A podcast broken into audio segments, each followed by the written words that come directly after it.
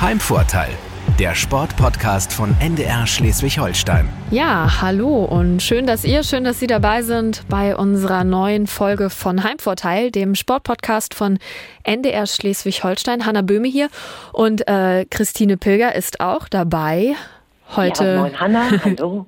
hallo, genau. Ähm, Sie oder ihr hört es schon am Telefon. Heute nämlich ausnahmsweise mal aus dem Urlaub heraus. Äh, ja, wo, ausnahmsweise wo mal frei bekommen. Ganz ausnahmsweise wirklich. Äh, wo steckst du gerade? Ach ja, schön zu Hause auf dem Sofa, wie man das jetzt in Corona-Zeiten halt so macht. Ne? Ja, wie, wie, man halt den ähm, Heimvorteil genießt, ne? Genau. Und äh, also auf meinem Sofa habe ich super Heimvorteil, das geht gut. Aber ich habe halt mal Zeit, zum Beispiel unsere ganzen Podcasts bei NR Schleswig-Holstein zu hören, mal ein bisschen die Füße hochzulegen, spazieren zu gehen. Also äh, es geht schon schlechter, alles gut. ja, ich hoffe, Füße hochlegen nicht, weil du dich erholen musst von deiner Podcast-Folge mit Mike Machulla, wo du ja vor jetzt zwei Wochen ungefähr warst. Äh, wie ja, war's genau. denn? Äh, ja, super. Also gar nicht anstrengend. Deswegen, äh, das ist, ich muss deswegen nicht die Füße hochlegen. Nee, es war super entspannt. Es war eine nette Atmosphäre. Ich habe ähm, ja vorher bei der letzten Folge auch schon gesagt, na ja, irgendwie so Geschäftsstelle, mal gucken, ob das mhm. jetzt so schockt. Ähm, aber es war natürlich super nett, wenn du dann in die Geschäftsstelle reinkommst und dann erstmal so auf die Meisterschalen blickst und ähm, alle da sehr familiär wirklich sind und dich da gut irgendwie oder uns da gut aufgenommen haben. Naja, und auch das Gespräch mit Machula war super. Es war natürlich ähm, ja auch aufgrund der Zeit im Moment super interessant zu hören, okay, wie gehen denn eigentlich er und seine Jungs jetzt mit Corona um? Mhm. Und es war ja noch kurz vor den ganzen ganzen Handballspiel Ausfällen irgendwie, aber auch da sagt er schon, mal gucken, ich bin auch nicht so Fan von den Länderspielen. Also super interessante Thematiken, aber auch dann so ja kleine nette Randgeschichten, dass er zum Beispiel mal beim Bus geholfen hat, weil der Bus nicht mehr aufging und als gelernter Kfz-Mechaniker konnte er da mal aushelfen. Also total interessanter Mensch und ähm, ja spannend erzählt und das kann man sich natürlich auch noch mal gut anhören. Ja, fand ich auch. Gerade die Busgeschichte hat mir auch sehr gut gefallen. ja. ja, aber wo wir schon ja, auch bei Handball und so sind, sind. Wir haben äh, uns ja auch gedacht, das ist im Moment so ein bisschen das wichtigste Thema, weil so viele Spiele ausfallen. Hanna, da ist du äh, machst dich gleich quasi auf den Weg äh, zu einem auch sehr interessanten Gesprächspartner in Sachen Handball. Genau, ich treffe nämlich Uwe Schwenker, den Präsidenten der Deutschen Handball-Bundesliga. Du hast mit Mike Machulla vor zwei Wochen darüber gesprochen, also kurz vor der Länderspielpause oder in der Länderspielpause, dass er die Sache so ein bisschen kritisch sieht. Ähm, und jetzt ja, ich sag mal, haben wir den Salat. Zwei Wochen später, die äh, Spieler kommen zurück von ihren Trips, von ihren Spielen gegen Bosnien-Herzegowina und Estland. Und ja, vier positive Corona-Fälle im Team der Nationalmannschaft, die jetzt natürlich alle wieder in ihren Vereinen sind und teilweise Spiele ausfallen, teilweise ganze Mannschaften in Quarantäne sind. Und darüber will ich natürlich auf jeden Fall mit Uwe Schwenker sprechen. Dann auch äh, interessiert mich natürlich sein Blick auf die Weltmeisterschaft in Ägypten, aber natürlich auch seine Zeit als Geschäftsführer des THW Kiel. Da war er ja unfassbar erfolgreich, zahlreiche Titel gewonnen. Äh, auf zwei Spiele will ich da nochmal besonders gucken. 2005 war das eine Spiel gegen Magdeburg. 54 Tore haben die Kieler da gemacht. Rekord in der Bundesliga, muss man sich mal vorstellen. 54 Tore. Ja. Ähm, ja, und noch ein anderes Statement von ihm habe ich rausgesucht. Das war nach einer Derby-Niederlage gegen die SG Flensburg-Handewitt 2007. Äh, ja, die den THW damals fast die Meisterschaft gekostet hätte. Aber eben nur fast. Ja. Und natürlich reden ähm, habe ich mir vorgenommen, will ich auch mit ihm über Alfred Gislason, den Bundestrainer. Die beiden verbindet natürlich auch irgendwie eine besondere Freundschaft. Du siehst, es gibt ich auf jeden Fall eine ganze Menge Gesprächsstoff. Ich hoffe, ähm, er hat sich viel Zeit äh, genommen, dass du, ähm, es gibt viel Kaffee, dass ja. du über alle diese Fragen stellen kannst. Aber ja, super spannend und äh, ich bin sehr, sehr gespannt dann auch. Ja. Den Heimvorteil, apropos Heimvorteil, wo geht's ähm, äh, dann hin? Also ich habe ja schon gehört, irgendwo Richtung Holtenau, ne? Genau, ich, ich, tre ich treffe ihn äh, zu Hause, zu Hause. Und um den Heimvorteil Podcast, ähm, wir haben ja so eine kleine Tradition schon entwickelt. auch, ja, auch in Folge drei. Ähm, wir nehmen immer eine Frage des jeweils anderen mit. Und damit ja. äh, bin ich bereit für deine Frage heute, Tina. ja, ich finde Holtenau ist ein super schöner Stadtteil, direkt am Kanal gelegen und ich fahre immer ganz gerne mit dem Fahrrad hin. Da ist immer die Krux und das ist dann meine Frage an Uwe Schwenker, ob er mit dem Fahrrad die äh, etwas bequemere Route nimmt und zwar dann einfach die Fähre rüber über den NOK oder die harte Route oben über die Hochbrücke. Ähm, das spare ich mir meistens, weil das finde ich schön anstrengend. Ich bin gespannt, was Uwe Schwenker immer so macht, wenn er dann auf die äh, andere Uferseite des Nordostseekanals dann möchte. Also äh, Fähre oder Brücke. Ist notiert, äh, werde ich ihn auf jeden Fall fragen. Und mal seine, seine Sportlichkeit ähm, im Jahr 2020 auf die Probe stellen. ja, genau. Dann freuen wir uns alle am Sonntag natürlich dann wieder der Podcast zu hören, hier und überall, wo es sonst Podcasts gibt. Ne? Hanna, viel Spaß. Danke. Tschüss. Tschüss. Heimvorteil, der Sportpodcast von NDR Schleswig-Holstein. Legen wir los. Dritte Folge Heimvorteil der NDR Schleswig-Holstein Sportpodcast und wir sind zu Gast heute bei jemandem, der lange selber Profi-Handballer war, vor allem erfolgreich dann aber als Geschäftsführer des THW Kiel. Wer in Schleswig-Holstein Handballfan ist, weiß mit Sicherheit jetzt schon, von wem ich spreche. Von Uwe Schwenker ist die Rede, heutiger Präsident der Handball-Bundesliga. Hier sitze ich jetzt im äh, Esszimmer. Erstmal herzlichen Dank, dass ich da sein darf. Ja, herzlich willkommen. Genau, Kiel ist nach wie vor äh, die Basis. Heimvorteil, warum genau hier in Kiel? Ach, in Kiel, also ich sag mal, wenn man wirklich mal viele, viele Jahre, fast schon Jahrzehnte zurückdreht, dann äh, hat es mich eigentlich so mit 20 Jahren nach Kiel verschlagen, um hier eigentlich Handball zu spielen. Und ich bin dann eigentlich hier hängen geblieben, das muss man einfach schon sagen. Wie geht es Ihnen gerade? Ich glaube, dass es, ähm, ja, ich sag mal, leichtere Phasen gab äh, als Präsident einer Handball-Bundesliga. Ja, klar, aber man muss natürlich die Situation dann auch immer so annehmen, wie sie kommen. Ich sag mhm. mal, das äh, geht, da geht es mir natürlich wie vielen Millionen anderen Bürgerinnen und Bürger, die jetzt einfach mit der Situation konfrontiert konfrontiert werden und man muss das Beste daraus machen.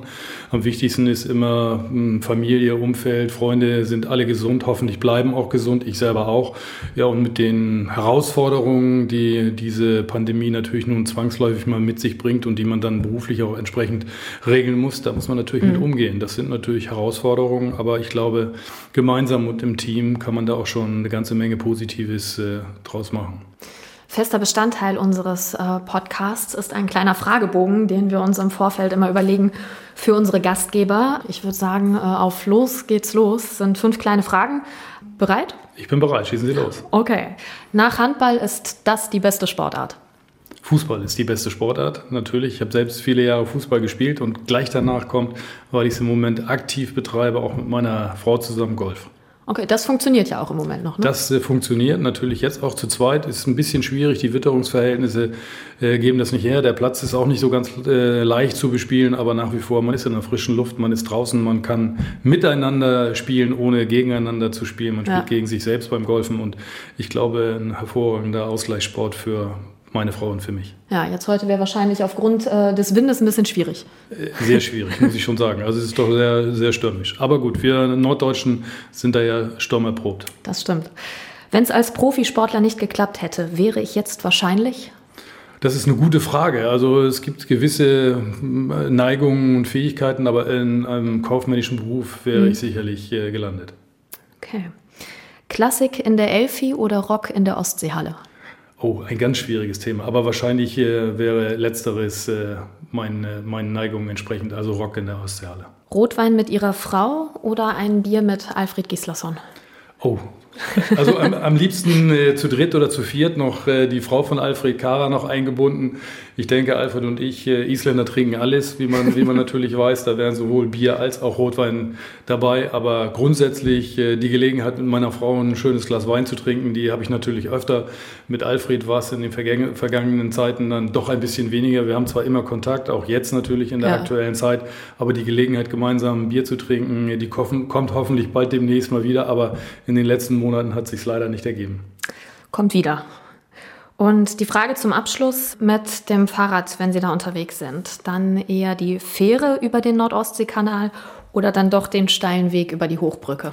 Also jetzt muss ich natürlich sagen, altersgerecht bin ich natürlich jetzt in einer, einer Altersgruppe, wo man schon mal das E-Bike nimmt. Das hat man sich natürlich mhm. zu Corona-Zeiten jetzt äh, auch gekauft. Meine Frau hatte das schon eine Zeit lang länger und wir sind dann natürlich auch des Öfteren über die Hochbrücke gefahren. Während sie aber noch telefonierenderweise mit dem E-Bike äh, in, den Turbogang rübergefahren ist, musste ich dann doch schon sehr ächzen, so dass ich mir jetzt auch ein E-Bike zugelegt habe, aber grundsätzlich gerne und viel mehr Fahrrad fahrend als zu früheren Zeiten, aber dann auch äh, über die Hochbrücke. Aber mit dem E-Bike ist das, glaube ich, dann nicht ganz so schwer. Okay, das war der Fragebogen. den übrigens vor zwei Wochen auch Mike Machulla in ein bisschen abgeänderter Form äh, beantwortet hat. Trainer der SG Flensburg-Handewitt, bei dem waren wir zu Gast. Das war kurz vor der Länderspielpause und wir haben über die Länderspielpause gesprochen. Wenn du viele Spieler aus vielen Ländern mischt, treffen die sich, werden getestet und trainieren dann miteinander und gehen dann wieder in ihre Länder. Das ist natürlich klar, die, das Risiko und die Chance, dann, dass jemand etwas mit in einen, seinen Heimatverein bringt, ist natürlich da. Und diese Sorgen haben wir. Und diese Ängste sind auch, denke ich, berechtigt. Ja, ich glaube, wie berechtigt diese Ängste sind, äh, zeigt sich gerade. Was haben Sie gedacht, als die ersten Infektionen bestätigt wurden? Ja, also es, wir sind da ja leidgeprüft, keine Frage. Und wir haben wirklich auch im Kreise der, der abstellenden Clubs, im Kreise der Bundesligisten natürlich im Vorfeld der Länderspielmaßnahme wirklich sehr intensiv und sehr kritisch das Thema begleitet. Mhm. Und keine Frage, das, was Mike Machulla da schon vor zwei Wochen, ich sag mal, so ein bisschen prophezeit hat, das ist natürlich dann auch eingetreten, hat auch irgendwo äh, in gleicher Weise uns da seinerzeit bewegt. Und wir haben natürlich versucht, auf die, auf die Verbände, auf die aufnehmenden Verbände, die die Spieler natürlich hier zu sich gerufen haben, einzuwirken, dass sie gewisse Hygienekonzepte in jedem Falle umsetzen, um eigentlich so sicher wie möglich zu sein. Ich glaube, wir hatten grundsätzlich damit gerechnet, dass was passieren kann, mhm. ist ja auch von, von Mike Machulla beschrieben worden, weil das Risiko in ganz Europa umherzureisen und sein eigenes soziales Umfeld zu verlassen und in neue soziale Umfelder zu kommen, birgt natürlich immer Risiken. Mhm dass es dann ausgerechnet, äh, ich sag mal, im Wesentlichen vier deutsche Nationalspieler nach dieser Maßnahme erwischt hat und sie sich entsprechend infiziert haben, das haben wir vielleicht nicht ganz so auf dem Schirm gehabt und war im Nachhinein vielleicht, ja, vielleicht gut und vielleicht schlecht, wobei insgesamt natürlich äh, es nie gut sein kann, wenn sich hier auch äh, irgendwelche Leute äh, infizieren. Ich wollte gerade sagen, vielleicht gut, weil es einfach irgendwie dann eine bestimmte Schwachstelle zum Beispiel aufweist oder? Ja, weil es natürlich nochmal auch hier in Deutschland, äh, ich glaube, das Thema sehr medial auf, äh, aufgegriffen worden ist und auch mhm. sehr emotional geführt worden ist. Wenn es jetzt vielleicht äh, drei, vier Spieler aus äh, anderen europäischen Ländern gewesen wären, dann hätte man dieses Thema vielleicht nicht äh, so in der, in der Öffentlichkeit nochmal geführt und vor allen Dingen wir intern innerhalb der Bundesliga auch nicht mit, mit diesem Nachdruck nochmal uns an die Risiken auch für die jetzt beginnende oder für die im Januar stattfindende stattfinden, äh, stattfindende WM auseinandergesetzt. Das hat uns natürlich schon bewegt, hat uns auch eigentlich in wöchentlichen Telefonkonferenzen da, mhm. dazu bewegt, uns mit diesem Thema nochmal auseinanderzusetzen und da gibt es natürlich nachvollziehbare Sorgen und Ängste, nicht nur der Spieler, da ist ja auch schon einiges in den vergangenen Tagen ja. entsprechend publiziert worden, sondern natürlich auch der abstellenden Clubs. Gerade, ich will nicht sagen, spaltet sich so ein bisschen ähm, die Nationalmannschaft. Soweit würde ich vielleicht nicht gehen, aber trotzdem tun sich so ein bisschen zwei Lager auf. Die einen, die sagen, wir möchten diese WM äh, auf jeden Fall spielen und die anderen, die so ein bisschen skeptisch sind ich glaube, gerade so die Kieler Spieler sind eher so, gehören so zu dem skeptischen Lager. Haben Sie da irgendwie eine Handhabe, auf den DHB dann auch einzuwirken? Oder äh, irgendwie, ich kann mir nicht vorstellen, dass es eine Art Vetorecht gibt oder so? Also, also es ist ein sehr, sehr komplexes Thema. Das ist ja. natürlich, äh, das ist, glaube ich, gar keine Frage. Und es ist eine sehr schwierige Situation. Und ich sage mal, an einigen Stellen ist natürlich der Damm auch schon gebrochen, was auch äh, die Abstellung der Spieler und vor allen Dingen auch die Weltmeisterschaft im Januar in Ägypten betrifft. Das ist, glaube ich, gar keine Frage, wie eben äh, gesagt, auch schon entsprechend publiziert worden. Wir selber haben überhaupt nicht die Möglichkeit, darüber zu entscheiden, ja. ob die Weltmeisterschaft stattfindet, ja oder nein. Da gibt es ganz klare Regularien, die liegen nicht bei uns in der Hand. Gleichwohl versuchen wir natürlich auch im Sinne der Spieler und im Sinne der, äh, der Clubs, die ja nun mal die Keimzelle des Handballs sind und die Basis des Handballs lieben, hier einfach, einfach klug zu entscheiden. Aber da gilt es natürlich auch, völlig unterschiedliche Perspektiven einfach ja. mal auch zu sehen. Und ähm, ich dränge immer darauf hin, äh, so ein bisschen plastisch zu sagen, versucht mal ein bisschen rauszugehen aus der Mausperspektive und lasst uns mal in die Vogelperspektive gehen und auf den gesamten Handball gucken.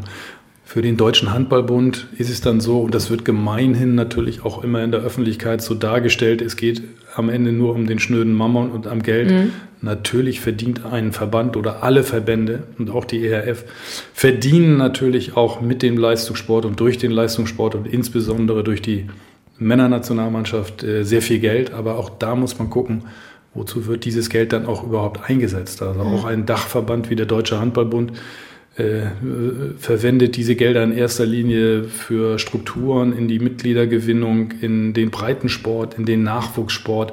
Und das ist natürlich auch wichtig für die Bundesliga-Clubs in, mhm. in, Zukunft, dass man, dass, dass das aufrechterhalten wird. Also hier gibt es auch schon so einen Gesamtkomplex, den man wirklich dabei berücksichtigen, auch würdigen muss. Deswegen sage ich immer, so ganz leicht ist es nicht.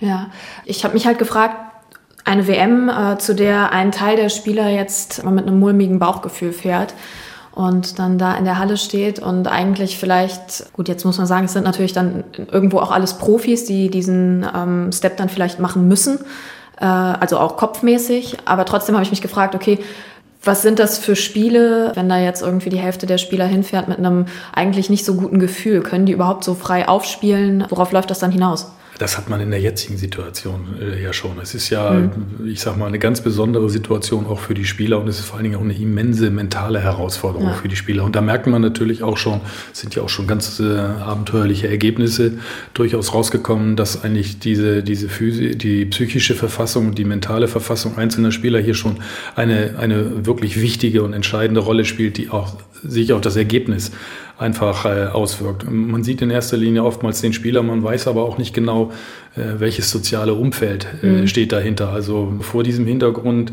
ist es, glaube ich, eine sehr individuelle und eine sehr persönliche Entscheidung, für die ich in, in, jeglicher Weise Verständnis hätte, wenn ein Spieler sagt, also pass auf, das Risiko ist mir äh, zu groß. Profi hin, Profi her. Ja. Was die Spieler natürlich auch gerade merken oder vor welcher Herausforderung die zusätzlich stehen, ist jetzt, dass zum Beispiel durch die vier Infektionen, die es jetzt einfach im DAB-Team gab, ja schon zahlreiche Spiele ausgefallen sind. Die SG hat zwei Spiele verlegen müssen, THW ein Spiel plus Champions League. Da entsteht natürlich auch irgendwo einfach ein terminlicher Druck, wohin mit diesen Spielen. Und dann auch die Frage, ob zum Beispiel ja, man sich selbst damit nicht eigentlich so ein bisschen das Leben schwer macht, indem man das Final Four jetzt noch nachholt im Dezember und dadurch nicht noch so ein zusätzlicher Druck entsteht. Mal vielleicht auch etwas provokant die Frage, muss das dann an der Stelle sein? Also ich glaube, das steht natürlich intern schon längst auf der Agenda, dass man über diese Themen sich Gedanken macht. Mhm. Aber gleichwohl haben wir, glaube ich, eines immer sehr gut gemacht und das hat uns auch, glaube ich, wohltun von vielen anderen Sportarten abgehoben. Wir haben eigentlich von Anfang an äh, das immer sehr intern diskutiert mit den, den Vertretern der Clubs, sowohl mhm. der ersten wie auch der zweiten Liga und haben hier gemeinsam dann en entschieden. Vielleicht auch eine ganz banale logistische Frage irgendwann. Äh, tatsächlich, wohin mit den Spielen, die jetzt eventuell perspektivisch dann auch ausfallen? Ich meine, es ist ja nicht nur denn die Champions League, sondern was zusätzlich den Druck erhöht, ist eben die WM, vielleicht dann auch langfristig Olympische Spiele im Sommer. Irgendwann geht halt so die Zeit ein bisschen aus, oder? Klar, also ich sag mal, äh, aus, aus heutiger Sicht rückwirkend, das ist natürlich immer sehr leicht, hätten wir wahrscheinlich schon vier Wochen früher anfangen können. Damals äh, haben wir gesagt, na, wir gehen in den Oktober, wahrscheinlich wird sich die Situation ein bisschen entspannen und, und besser werden. Genau das Gegenteil ist natürlich dann äh, eingetreten. Aber Sportler haben immer diese Eigenschaft, äh, optimistisch an gewisse Dinge heranzugehen. Das hat sich leider nicht bewahrheitet. Mit der Erfahrung von heute hätten wir, wie gesagt, früher angefangen, hätten wahrscheinlich schon eine Vielzahl von Spielen mehr gehabt. Mhm. Aber auch da, das ist sind Entscheidungen auch über, die, äh, über den Spielplan der Bundesliga, über die Ligagröße, über Auf- und Abstieg. Das ist alles gemeinsam entschieden worden, vor dem Hintergrund auch, dass wir wissen, dass die Termindichte und immer enger wird, auch im Hinblick auf äh, die Weltmeisterschaft und auf ausgefallene Spiele. Vor dem Hintergrund haben wir aber auch entschieden, in jedem Falle weiter zu spielen. Das ist auch mit großer Einmütigkeit entschieden worden. Und auch die Clubs wissen, dass es eine ganz besondere Situation ist für die Verantwortungsträger der Handball-Bundesliga oder auch für mich, steht aber gar nicht mal unbedingt immer der sportliche Erfolg äh, im Vordergrund, mhm. wer nun Meister ist und, und wer, wer nun absticht, sondern es geht in erster Linie für uns einfach darum, möglichst alle Clubs der ersten und zweiten Liga durch diese Krise durchzubringen, dass sie wirtschaftlich überleben und dass wir nach der Pandemie natürlich nach wie vor auf diese starke erste und starke zweite Liga bauen können und dass die Clubs das wirtschaftlich überstanden haben. Da ist es nach wie vor sicherlich gut und hilfreich, wenn wir überhaupt stattfinden mhm. als Sportart, wenn wir präsent sind im Fernsehen. Aber wir haben es zu Anfang gesagt, wir sind dann natürlich auch ein bisschen angewiesen auf die Unterstützung und die Hilfe auch der, der Bundesregierung. Da gibt es ja auch entsprechende Hilfsmittel. Mhm, genau, die fehlenden Zuschauer sind ein großes Problem für den Handball. Gibt es Vereine, für die es jetzt gerade schon besonders kritisch ist?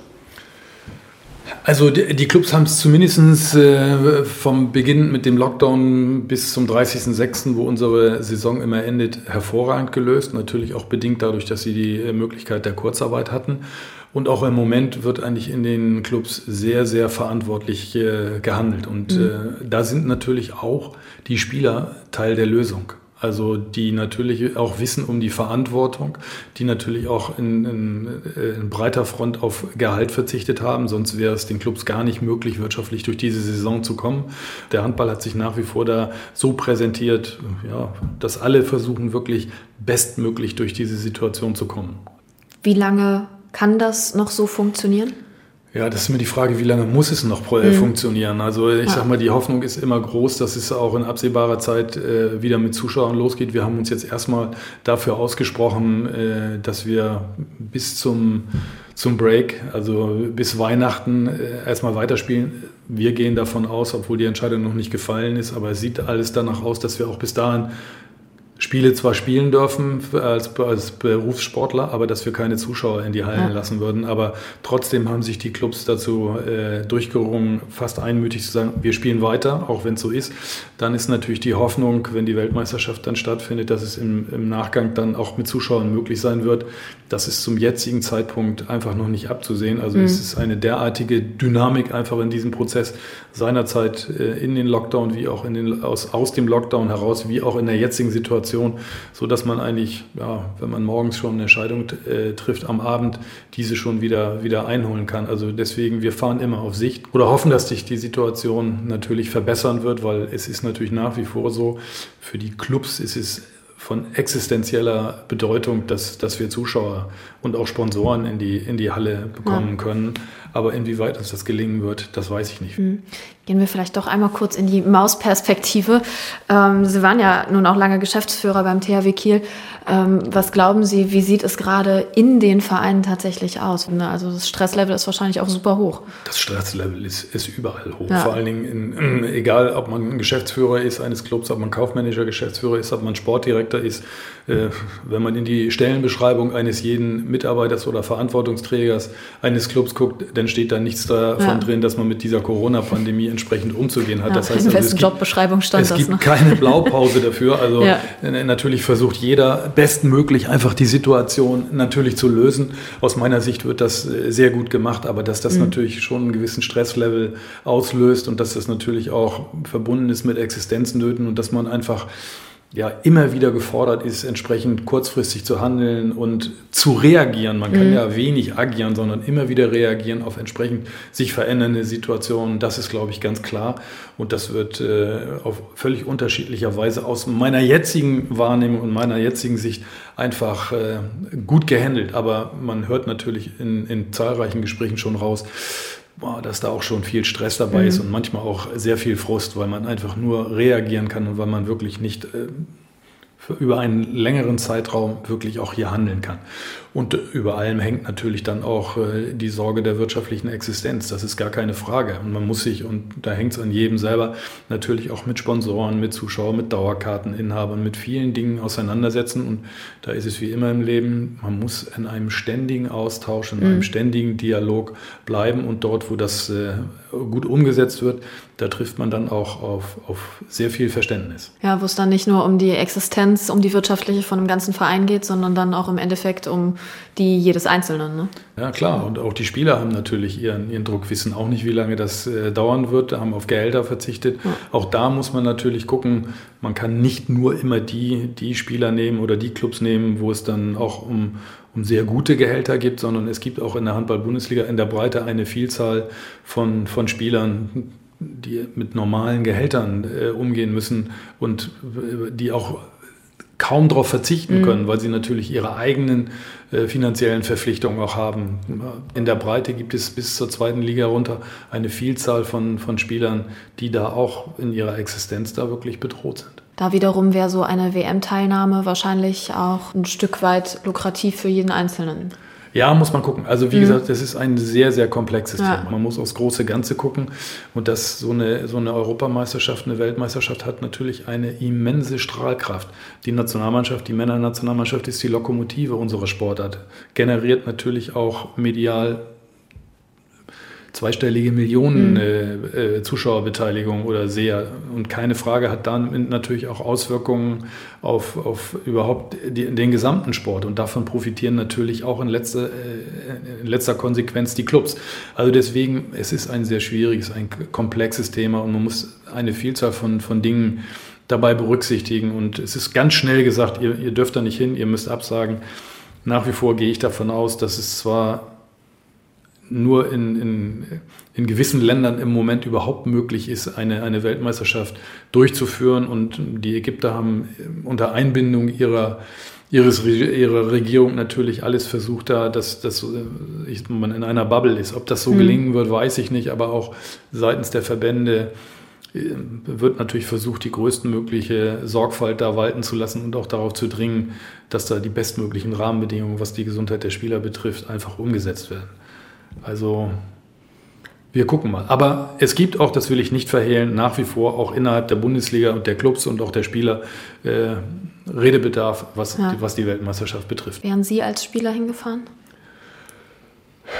Es kommt immer darauf an, in welcher Situation man ist. Also ich glaube, eine Vielzahl von jungen Spielern, die äh, die Nationalmannschaftskarriere vor, vor Augen haben. Mhm. Für die ist das, glaube ich, keine Frage. Das ist das Größte, was sie, was sie machen können, an einer Weltmeisterschaft als Nationalspieler teilzunehmen. Für die älteren, erfahreneren Spieler, die Kinder, Familie haben, die sehen das oftmals dann schon ein bisschen, ein bisschen anders. Also deswegen so ein, ein pauschales Urteil zu treffen, mhm will ich da will ich nicht sagen. Also aus der heutigen Sicht hätte ich auch natürlich großes Verständnis dafür, wenn man die Situation skeptisch angeht. Als ich Anfang, Mitte 20 war, hätte ich wahrscheinlich gesagt, klar spiele ich. Also das ist schwierig zu sagen.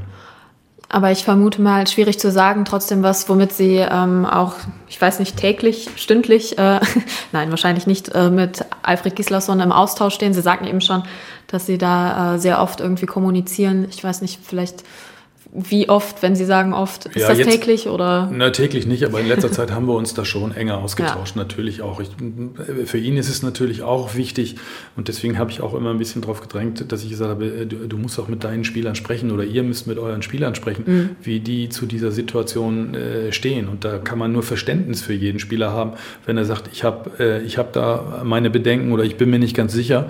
Aber für einen Trainer ist es natürlich auch wichtig zu wissen, wenn die Weltmeisterschaft stattfindet, stattfindet, mit welchem Personal fahre ich dann dahin? Da macht man sich natürlich auch entsprechend Gedanken. Und äh, ich sage mal, da ist das Leben keine Einbahnstraße. Da muss man ja. seitens des Verbandes und seitens des Trainers und seitens des Staffs auch mal auf die, auf die Spieler zugehen, aber umgedreht die Spieler aber auch auf den Verband, wenn sie da welche Probleme haben.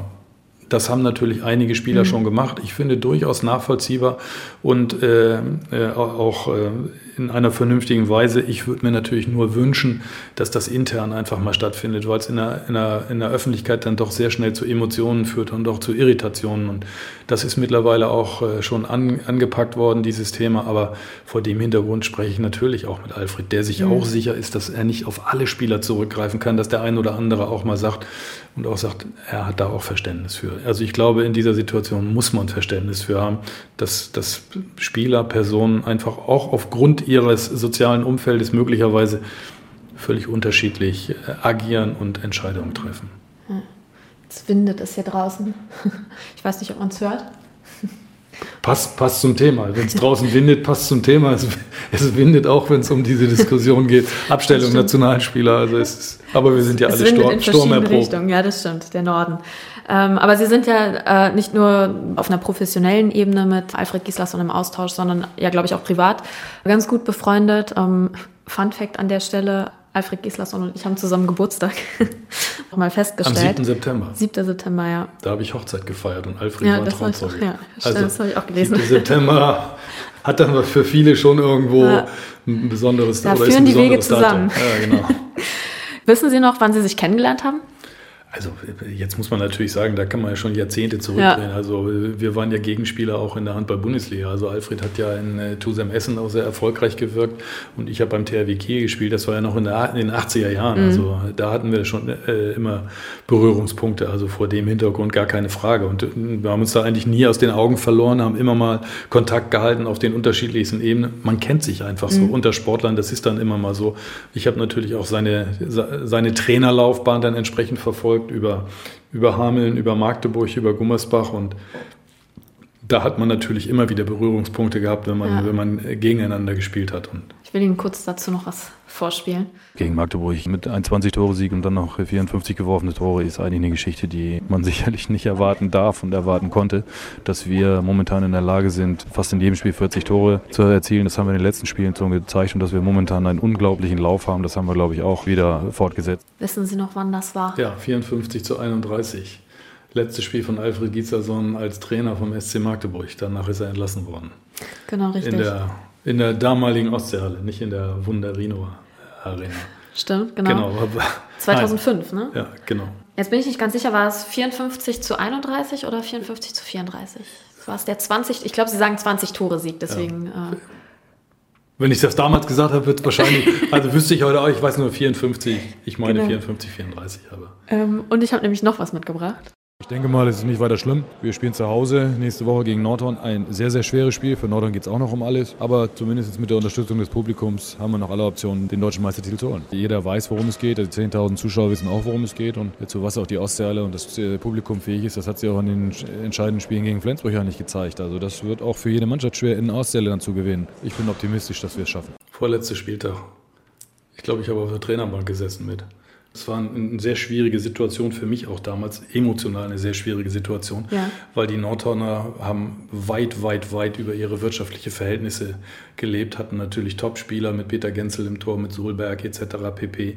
Sind danach auch in Insolvenz gegangen mhm. und ich habe dann immer gesagt, also der wirtschaftliche äh, oder ich sag mal der sportliche Erfolg sollte im, im Wesentlichen auf einer soliden wirtschaftlichen Basis stehen. Also zumindest ist es eine schwarze Null. Und die, die Nordhorner, habe ich damals immer argumentiert, äh, wollen sich hier den Meistertitel einfach erkaufen, indem sie absolut anschließend in die Insolvenz gehen. Und die Argumentation war damals immer, also so eine Mannschaft dürfe dann auch nicht deutscher Meister werden. Mhm.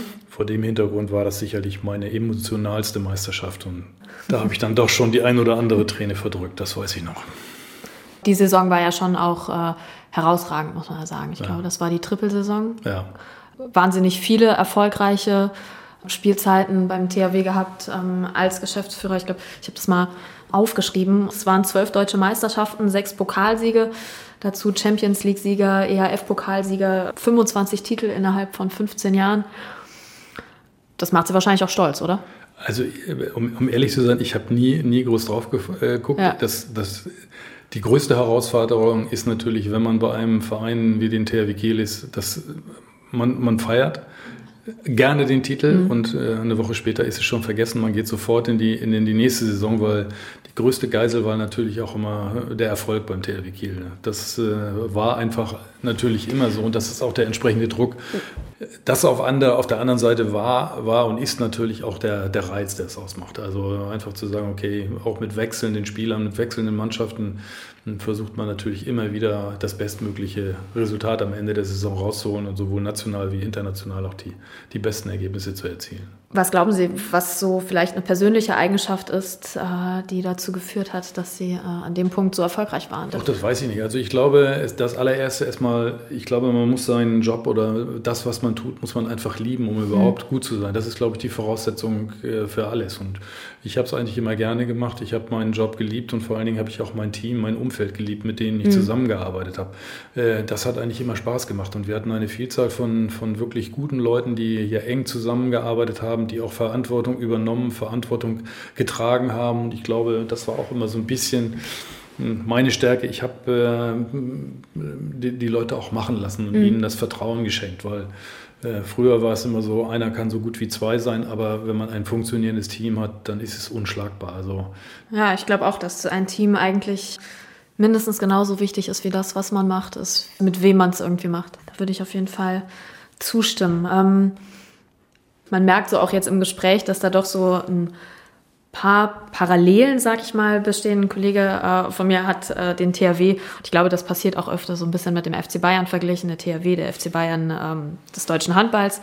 Wenn man diesen Vergleich zieht, dann passiert es vielleicht auch schnell, dass man sagt, okay, Uwe Schwenker, der Uli Hoeneß des THW Kiel.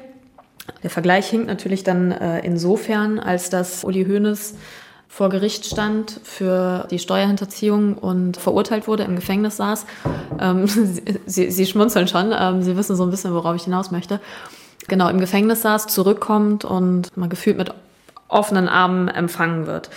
Sie standen auch vor Gericht. Es ging damals um eine Spielmanipulation, Champions League Finale 2007. Anders als Uli Hoeneß sind sie in allen Instanzen freigesprochen worden, kehren aber nicht zurück zum THW Kiel, sondern ihre Zeit dort endete damals so. Uwe Schwenker tritt mit sofortiger Wirkung als Geschäftsführer der THW Kiel Handball-Bundesliga GmbH Co. KG zurück. Im Einvernehmen zwischen den Gesellschaftern und dem Beirat des THW Kiel sowie Uwe Schwenker wird das Anstellungsverhältnis von Herrn Schwenker als Geschäftsführer zum 30.06.2009 beendet. Grund hierfür ist ausdrücklich nicht der gegen ihn erhobene Vorwurf von Spielmanipulation, für die es auch nach Einsicht in die Ermittlungsakten keine belastbaren Beweise gibt, sondern das Ziel, den überragenden sportlichen Erfolg der Mannschaft des THW Kiel nicht zu gefährden und den Verein vor weiteren Schaden zu bewahren. Macht das jetzt noch was mit Ihnen, wenn Sie das so hören? Also ich sag mal, das habe ich nie so richtig äh, an der Garderobe abgehängt, mhm. äh, wie man so seine Jacke an die Garderobe hängt. Das hat natürlich eine ganze Zeit lang noch entsprechend nachgewirkt, vor allen Dingen, weil vieles damals natürlich äh, anders besprochen war. Mhm. Keine Frage. Das wird, wird man noch nie vergessen. Da laufen immer noch einige Herren in Kiel rum, die damals sich klar positioniert haben mhm. und ich sage mal, ihr Wort nicht gehalten haben. Ich glaube, jeder kann verstehen, dass das natürlich emotional ist. Auf der anderen Seite, irgendwann äh, findet man seinen Frieden oder muss seinen Frieden mit dieser Situation finden. Vor dem Hintergrund hat es mich natürlich besonders gefreut, dass äh, insbesondere, ja, ich sag mal, im wesentlichen Teil der Rest der Handball-Bundesliga seinerzeit auf mich zugekommen ist mhm. und gesagt, Mensch, also das Know-how, was da ist, äh, das wollen wir doch gerne für die Handball-Bundesliga eigentlich nutzen und äh, vor dem Hintergrund, äh, ja, ich sag mal, ist mir dann doch eine gewisse Genugtuung äh, schon äh, zuteil geworden und ich sag mal, diesen Job mache ich ja nun schon seit sechs, sieben Jahren. Ja ja, der THW Kiel, keine Frage. Natürlich hat man es auch begleitet, auch im Hintergrund hat es mhm. danach noch eine Vielzahl von Gesprächen gegeben. Zwangsläufig natürlich, weil man mit Alfred Gislason sowieso, den ich ja seinerzeit dann auch noch zum THW geholt hatte, immer einen engen, guten, kurzen Draht hatte und auch äh, bis heute. Also es gibt nach wie vor einen guten Draht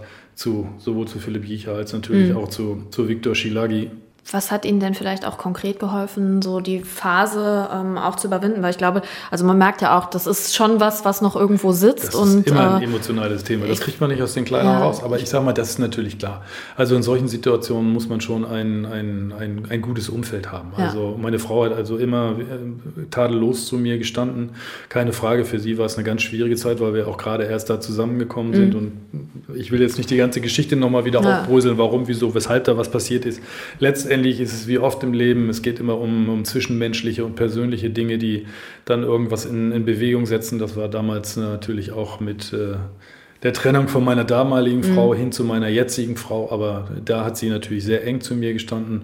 Freunde und äh, Familie haben immer eng zu mir gestanden und haben immer gesagt, da stehen wir auch gemeinsam durch, dann klappen wir unser Visier im runter, aber das machen wir gemeinsam und das ist natürlich in, in solchen Situationen von immenser, von immenser Bedeutung, dass man da nicht ganz alleine vorsteht, weil das ist natürlich schon, ja, nicht nur emotional, sondern äh, das war auch seinerzeit vor dem, vor dem wirtschaftlichen, vor dem existenziellen Hintergrund schon eine schwierige Situation. Mhm. Also aber da muss ich aus heutiger Sicht nochmal sagen, da meine Frau sowieso, aber auch das enge familiäre Umfeld haben da wie eine Eins zu mir gestanden. Und das äh, gibt einem dann natürlich schon, schon Kraft und eine gewisse Stärke und dann, dann kann man so eine Situation auch äh, durchstehen. Und Sie sagten eben auch so schön, ein Sportler ist von Grund auf eigentlich auch Optimist. Immer, das äh, war man immer. Also am Ende, Sportler sind immer Kämpfer, mhm. wenn sie zumindest auf einem gewissen Niveau äh, gespielt haben. Und äh, ich glaube, das bewahrheitet sich einfach immer. Dann nimmt man auch diese Herausforderung an, dann steht man auch diesen Kampf durch, dann will man das natürlich auch zu einem bestmöglichen Ergebnis führen. Und dann, wenn man überzeugt ist, dass man, dass man im Recht ist und wenn man gewinnen will, und dann wird man auch gewinnen. Also das ist ein alter, alter Spruch immer Sieger zweifeln nicht und Zweifler siegen nicht. Wenn sie dann in ihrem engeren Umfeld immer noch Unterstützung finden, ja, dann kann einem eigentlich nichts Besseres passieren. Das heißt, ich höre daraus, dass Sie das auch jetzt für die aktuelle Phase oder für die aktuelle Zeit, in der wir leben, optimistisch stimmt. Man weiß nie, was auf einen zukommt, aber natürlich wird man immer mal wieder gefragt, was macht ihr? Und ich sage mal, wir schaffen das. Wir Handballer schaffen das. Wir wissen zwar auch noch nicht immer wie, aber mhm. ich glaube, den Optimismus darf man an dieser Stelle nicht verlieren. Und äh, klar, ja. auch wenn man manchmal noch nicht weiß, wie man es schafft, aber wir schaffen das. Fast, fast am Ende unserer heutigen Folge, äh, zum Abschluss, habe ich mir nämlich noch eine Frage aus unserem Fragebogen aufgespart die da wäre, und das passt so ein bisschen zu dem Optimismus. das Schönste am Handballjahr 2020 war? Boah, das, das ist Wir müssen jetzt mit was Positivem enden. Also, jetzt also das Schönste am, am, am Handballsport hat mir einfach gezeigt, dass man in einer schwierigen Situation auch eng zusammenstehen kann.